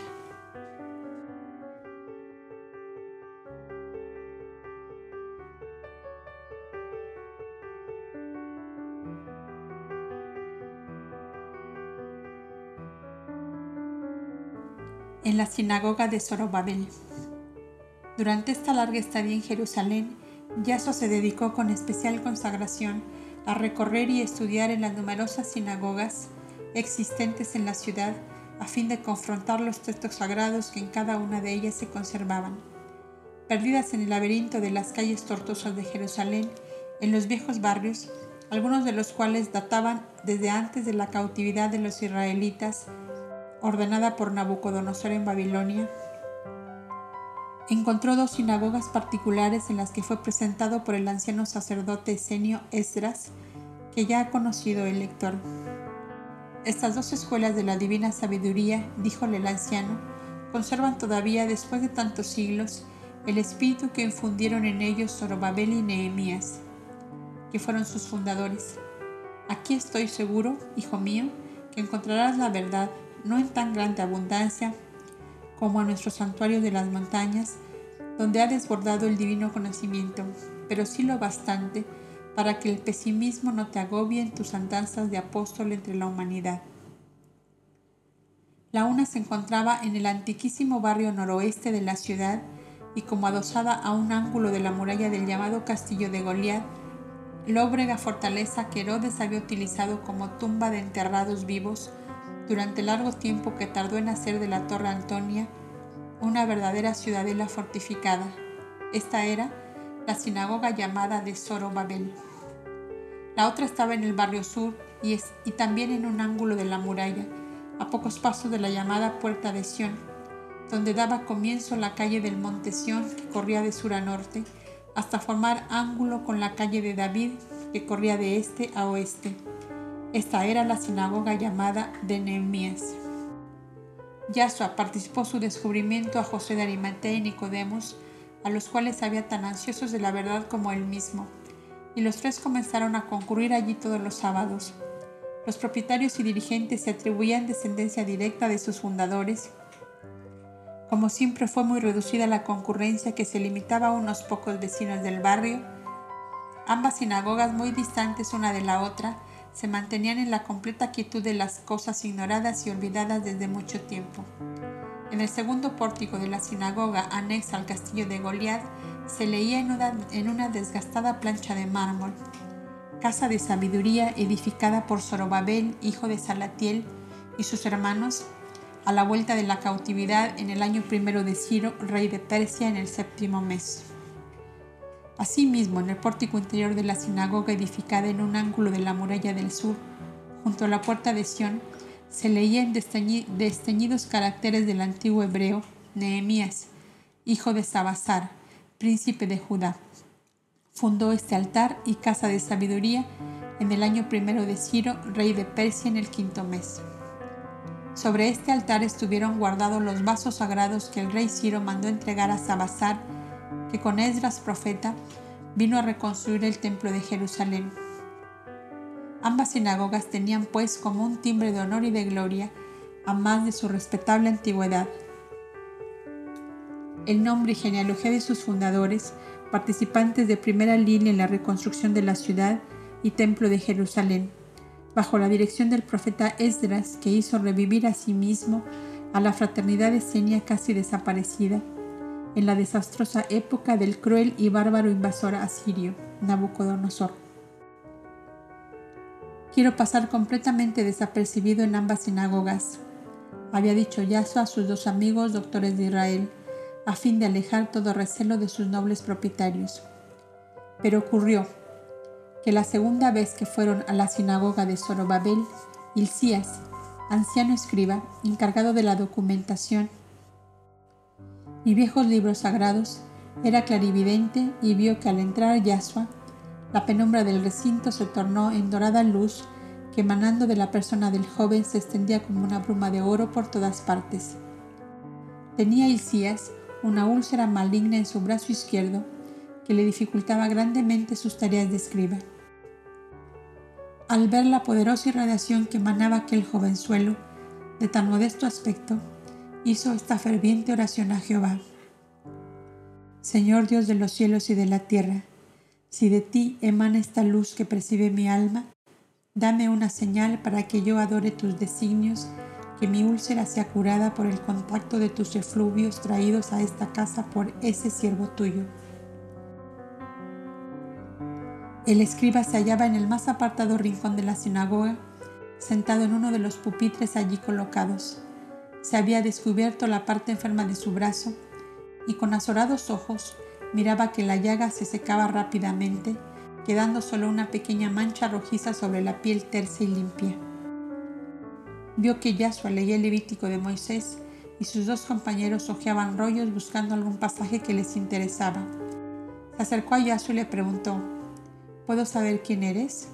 Un hebreo que viene a buscar sabiduría, le contestó. Tú eres un profeta de Dios y acaso no lo sabes.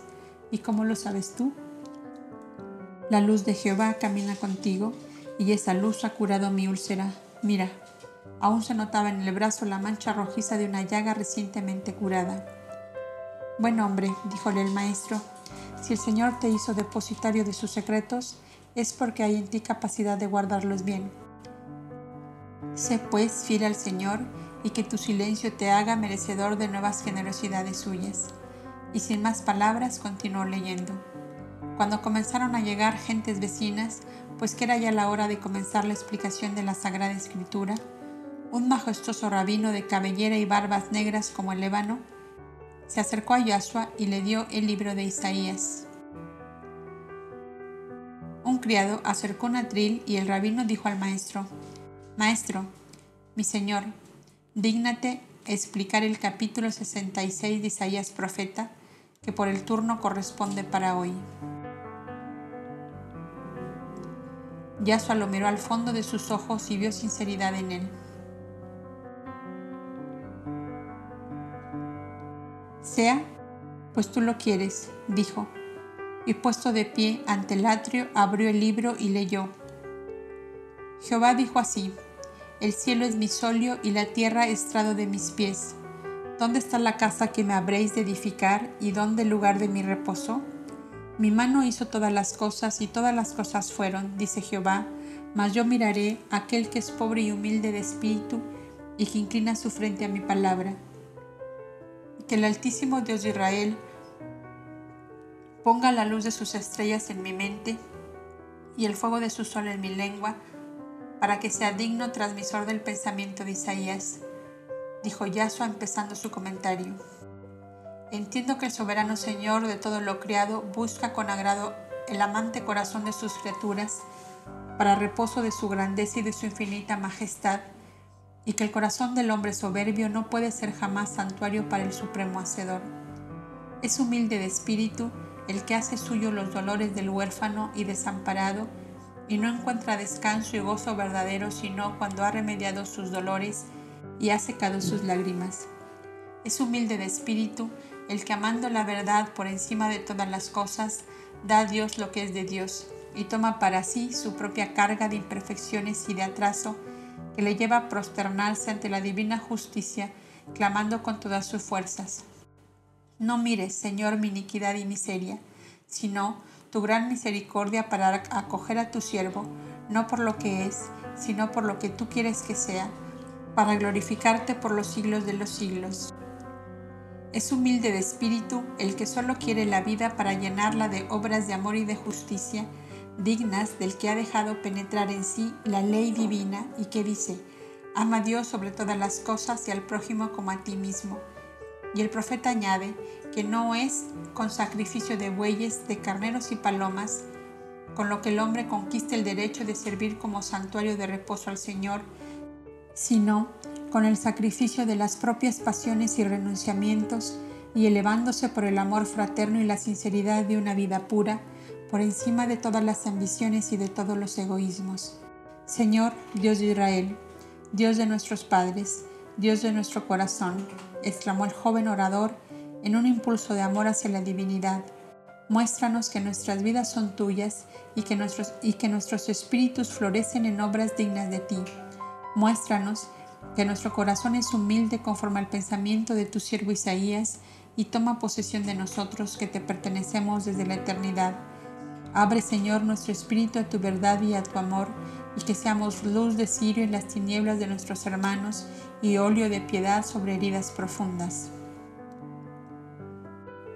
De pronto se sintió un espantoso estremecimiento en los muros de la sinagoga, que estaban como adosados al viejo torreón de Goliat. Una muralla del presidio se había rasgado de arriba abajo en una negra grieta de dos pies de anchura, y por ella salían lastimeros gemidos como del fondo de una tumba. Yasua con sus dos amigos, más el rabino, el escriba y los oyentes de la sinagoga, corrieron hacia la enorme abertura por, donde salían tan dolorosos lamentos. Con riesgo de sus propias vidas penetraron allí y los cuadros que se presentaron a la vista sobrepasaban en horror a cuanto se pudiera imaginar.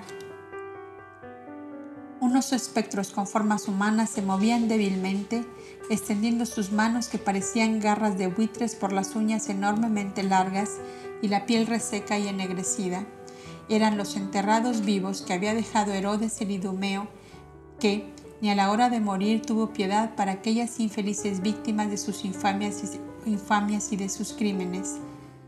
Catorce años que había muerto comido por un cáncer, aquel verdugo coronado, y aún sus víctimas vivían sepultadas en el óbrego torreón, olvidados de todos, sin otro aliento que los lagartos y las ratas que tenían allí su madriguera y las malezas y hierbas que crecían entre las piedras del ruinoso torreón. La plegaria del Maestro en su alocución había dicho, que seamos luz de cirio en las tinieblas de nuestros hermanos y óleo de piedad sobre sus heridas profundas. Qué fuerza de amor divino habría en aquella plegaria del hombre luz, que los espíritus de justicia rompieron la muralla para que la luz y la piedad llegasen hasta aquellas desventuradas criaturas de Dios, olvidadas de todos, pero no de él. Callad, callad, dijo a todos Yahshua. Lo que hace la bondad divina no debe deshacerlo la cobardía humana. Y ayudado por todos que le obedecían casi con pavor, fueron sacando por aquella grieta a los que aún tenían vida.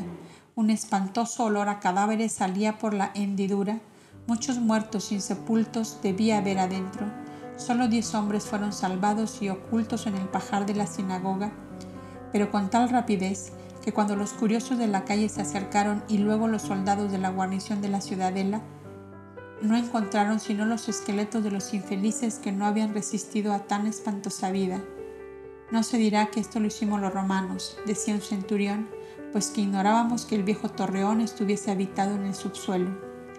Esto lo hizo el rey Herodes el Grande, que sin duda cuando Jehová el Terrible le llamó a juicio, olvidó que dejaba sepultados vivos un centenar de seres humanos que han ido muriendo de hambre poco a poco, dijo un viejo que se había acercado entre los furiosos. El rabí de la sinagoga de Zorobabel no acertaba a pensar si Yahshua era un arcángel justiciero mandado por Jehová o la reencarnación del profeta Ezequiel que hacía andar los esqueletos de los muertos que salían de sus tumbas. Yahshua, sin preocuparse por lo que pensaran de su persona, daba toda su vida en ondas de divina energía a aquellos seres arrebatados de improviso de la, a la muerte. Mientras tanto, José de Arimatea y Nicodemus, sin darse a conocer del rabino dueño de la sinagoga, le pidieron que retuviera en su poder a los salvados del torreón hasta que ellos volvieran con alimentos y ropas adecuadas para ellos.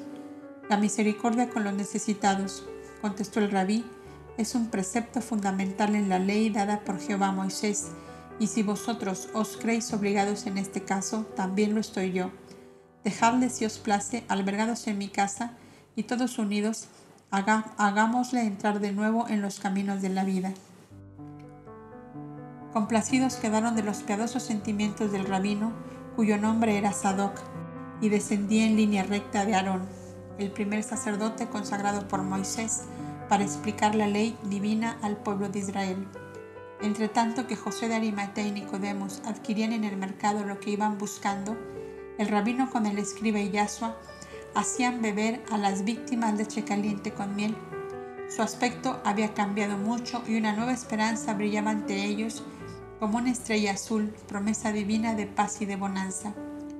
Casi todos ellos habían estado tan próximos a la muerte por inanición que su debilidad era extrema y no podían aún hablar. Un temblor como de frío intenso estremecía a algunos, otros lloraban en silencio, otros miraban como embrutecidos y creyendo que aún continuaban bajo el influjo de una atroz pesadilla. Yasua continuaba de pie ante el mísero grupo como una estatua de alabastro, con cabellos de oro, y sus grandes ojos opalinos, llenos de infinita piedad, parecían decirles, El amor eterno me hizo llegar a tiempo de salvaros, porque vuestras obras de misericordia de otros tiempos atrajeron la divina misericordia sobre vosotros después de haberos purificado por el dolor. Cuando regresaron José y Nicodemus, procedieron de inmediato a, higienizar aquellos pobres cuerpos como piltrafas humanas llenas de toda clase de inmundicias. En grandes tinajas llenas de agua mezclada con vino de palmeras, tal como se usaba para el lavado y desinfección de cadáveres antes de amortajarlos, fueron introduciendo uno a uno de aquellos diez infelices que aún ignoraban lo que, lo que pensaba hacerse con ellos. Atrofiada su inteligencia, anulada su voluntad, se dejaban hacer cuanto quisieran, pues que siempre sería mejor que lo que habían sufrido. Alguno que estaba en mejor condición que los otros preguntó en lengua aramea, ¿Nos preparáis para el mercado de esclavos? No, le contestó Yasua. os preparamos para entrar debidamente en la hermandad de los verdaderos servidores de Dios. ¿Nos entregaréis nuevamente a Rapsaces el mago de Herodes? preguntó otro, que empezaba también a despejarse y a hacer uso de la palabra. No vive ya el mago, ni vive Herodes, ni a los magos ni a los reyes los perdona la muerte, contestó José de Arimatea. Rapsaces murió ahorcado en este torreón, y Herodes murió consumido por un cáncer que le hizo sufrir en vida la putrefacción del sepulcro. De esto hace 14 años. 14 años, exclamaron varias voces, como en un estertor de agonía. ¿Quién gobierna la Judea? Roma, fue la contestación que oyeron. El pueblo de Israel vive bajo el imperio de las legiones romanas. Siguió un silencio profundo en que solo se oía el ruido del agua que se renovaba continuamente en las tinajas. La energía y vitalidad afluían rápidamente en aquellos cuerpos vigorizados por la acción magnética que ejercía Yasua sobre ellos y por el baño de limpieza que todos habían recibido. Les pasaron a una habitación muy interior y llena de aire y de sol, y les tendieron en el estrado dispuestos con lechos muy confortables, donde les hicieron tomar un tazón de vino caliente con unos bollos de huevo de ganso, muy usados para las personas grandemente debilitadas. Ahora dormid, les dijo Yasua, pensad que hermanos vuestros os han salvado de la muerte y os iniciaron en una vida digna de servidores de Dios. Cuando hayáis descansado a satisfacción, hablaremos para que nos digáis cuanto pueda servir para vuestro desahogo y orientación de vuestra vida en adelante.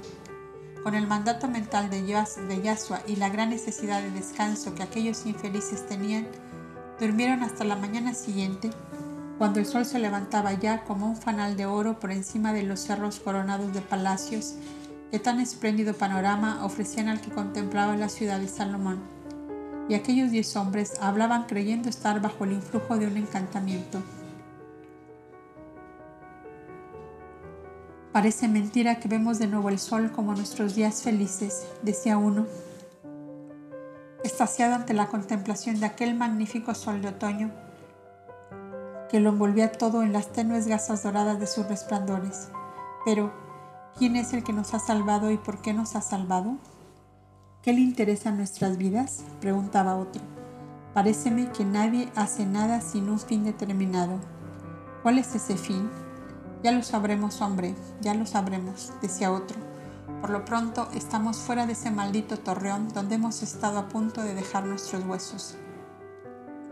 ¿Por qué no nos dejan salir libres de aquí? interrogaba otro. Estás loco. ¿Quieres que salgamos a la calle sin saber a dónde ir y con este aspecto de cadáveres ambulantes como recién escapados de una tumba? contestaba otro. Los diálogos continuaban en este tono cuando se presentó Yasua en la puerta de la habitación. Con el rabino Sadoc, con Simónides, el príncipe Judá. Detrás de ellos venían Eliasín y Cipro con grandes cestas de pan, queso y frutas. Aunque la transformación de aquellos hombres era grande, aún causaba espanto su extremado enflaquecimiento que los hacía semejantes a manojos de raíces secas. Dirigidos los dos criados por el rabino, entraron varias veces, varias mesas que cubrieron de blancos manteles y colocaron delante de los estrados. Ahora celebramos juntos el festín de vuestra libertad, díjoles Yasua pasando por delante de todos ellos con una afable naturalidad que encantaba. Simónides y Judá observaban atentamente aquellas fisonomías, buscando rostros de personas conocidas que habían desaparecido hacía muchos años y que nadie pudo dar razón de ellas. En este punto era Simónides el que podía hablar. Hay aquí dos rostros que parecen despertar mi memoria de lejanos tiempos, dijo al oído de Judá, y pronto sabremos si hay algo de verdad en mis sospechas. Veo que aún no hemos tenido la fortuna de conquistarnos vuestra confianza, dijo Yaso en alta voz. ¿Teméis algo de nosotros?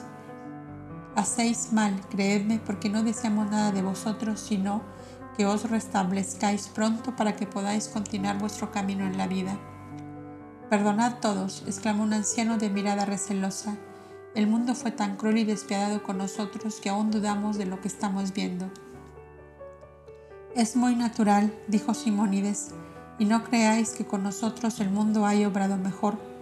Yo fui sometido al tormento dos veces, y si ando con mis pies es porque este profeta de Dios que aquí veis curó las dislocaduras de mis miembros. Los escautivos abrieron grandes los ojos para mirar a Yasua que les miraba con inmensa ternura. Este joven siguió diciendo Simónides, tocando en el hombro a Judá, es hijo del príncipe Itamar de Jerusalén y estuvo tres años como esclavo del Estado en las galeras después de que su padre fue asesinado. El príncipe Itamar asesinado, gritó el anciano de recelosa mirada. ¿Le conocías tú? preguntó Simónides mirando con inteligencia a Judá. Yo fui mayordomo de su casa cuando se instaló en su palacio de comercio, donde llevó a su esposa, la doncella más pura y hermosa que yo he conocido, la dulce Noemí con ojos de gacela. ¿No te decía yo? dijo Simónides a Judá. ¿Se puede saber la causa por qué caíste al torreón? Nadie me dio razones al respecto pero creo que fue porque yo pedí clemencia para el portero del Can de Betlem, casado con la nodriza de mis hijos. Él murió en el torreón hace tiempo. Herodes supo que tres viajeros del oriente se hospedaron allí cuando llegaron a este país guiados por una luz misteriosa y diciendo que venían a adorar al gran rey que había nacido. Como los viajeros se le escaparon de entre las manos, la cólera real se desahogó en los que tuvieron contacto con ellos, suponiendo que entre todos les habían ocultado. El infeliz portero mencionó mi nombre como una persona que podía dar fe de su honradez y fui también llamado a responder al interrogatorio del rey. Nos hizo dar cincuenta azotes y nos enterró vivos en el torreón, de donde acaba de sacarnos la justicia de Dios mediante, mediante esa bendita grieta que se abrió de arriba abajo. ¿Qué pensaría el príncipe Itamar cuando desaparecí de su casa a donde jamás volví? El infeliz anciano se cubrió el rostro con ambas manos y sus sollozos resonaron dolorosamente en la habitación. No llores así, buen anciano, le dijo el príncipe Judá acercándose. Yo soy el hijo del príncipe Itamar y te respondo por mi padre muerto. Estás rehabilitado ante él y ante mí, y hoy mismo volverás a nuestra casa, no a trabajar, sino a descansar. Mi madre, la dulce Noemí, que aún recuerdas, sigue siendo la misma, aunque los dolores sufridos cubrieron de nieve su cabeza. También ella estuvo enterrada viva con su hija ocho años en un calabozo de la Torre Antonia. El viejo saltó con los puños cerrados y sus ojos chispeantes al oír tal afirmación. Cálmate, siguió diciendo Judá, que todos los servidores del gran rey anunciado estuvimos perseguidos, pero ya sonaron los clarines de la libertad. Mientras este breve diálogo, Yaso y el rabino con Cipro y Eliasín se habían dedicado a servir solícitamente a los más agotados que casi no podían hacerlo por sí mismos. Encontraron otro prisionero también envejecido y cuya cabeza calva inclinaba, inclinaba sobre el hombro izquierdo. Temblaba en estremecimientos periódicos. Yasua se acercó para servirlo y le preguntó, ¿por qué está doblada así tu cabeza? Una dislocadura, amo, cuando me sometieron al tormento. También este brazo está torcido, mirad. La palma de la mano izquierda parecía vuelta hacia afuera con todo el antebrazo, estaba descontullado en el codo. Con gran naturalidad el maestro tomó entre sus manos aquella temblorosa cabeza calva y la levantó suavemente. Yo quiero que mires el cielo azul que te envuelve como un manto de turquí y los astros de Dios que ruedan en el espacio hablándonos de moradas de paz y de dicha preparadas para los justos. Yo quiero que tus manos puedan unirse sobre tu pecho cuando ores al Padre Celestial, en gratitud a sus beneficios y en súplica permanente por tus propias necesidades. Y mientras Yahshua pronunciaba tales palabras, iba enderezando con infinita delicadeza el enflaquecido brazo torcido del viejo, que miraba con azorados ojos los efectos producidos en su cuerpo por aquellas manos que curaban sin lastimar. Ahora dime, ¿por qué estabas en el torreón? Yo era uno de los porteros del gran colegio.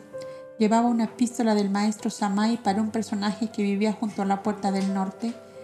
Cuando vi entrar en ella tres enormes camellos blancos con ricos doseles de flecos de oro y campanillas de plata que formaban una agradable música.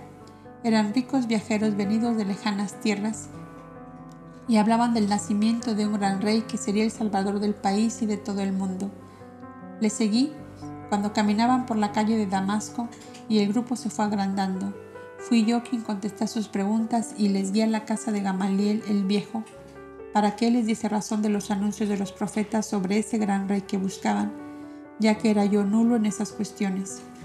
Cuando salieron de su casa, yo les guié hasta la puerta dorada, pues pedían ir al templo. Cuatro días después me encerraron en el torreón donde me sometieron a tormentos para que dijera dónde fueron e-, aquellos viajeros. Desde entonces no vi más la luz del sol. Veintidós años han pasado, exclamó Yasua con voz trémula y angustiada. Qué horror tenía aquel rey a la llegada de otro rey que no pensaría jamás en disputarle su oro ni su poder, y ese necio temor le hizo cargarse de tantos crímenes que este mundo se transformará por la evolución en un mundo de justicia y de paz, y aún estará ese rey mordido en su corazón por la envidia y el remordimiento, luchando con los monstruos de los pantanos entre razas salvajes primitivas. El viejo de la calva oía sin comprender las palabras que pronunciaba Yahshua mientras le servía una ración de queso y frutas. Simónides y Judá fueron tomando nota de los datos que los cautivos daban a fin de orientarse respecto a sus familias, a los oficios que cada cual había tenido. Según ellos, habían sido 87 hombres y 6 mujeres los que cayeron a los profundos calabozos del torreón, por aquellos tres viajeros que le pasaron a Herodes ante los ojos y le desaparecieron como si la tierra los hubiera tragado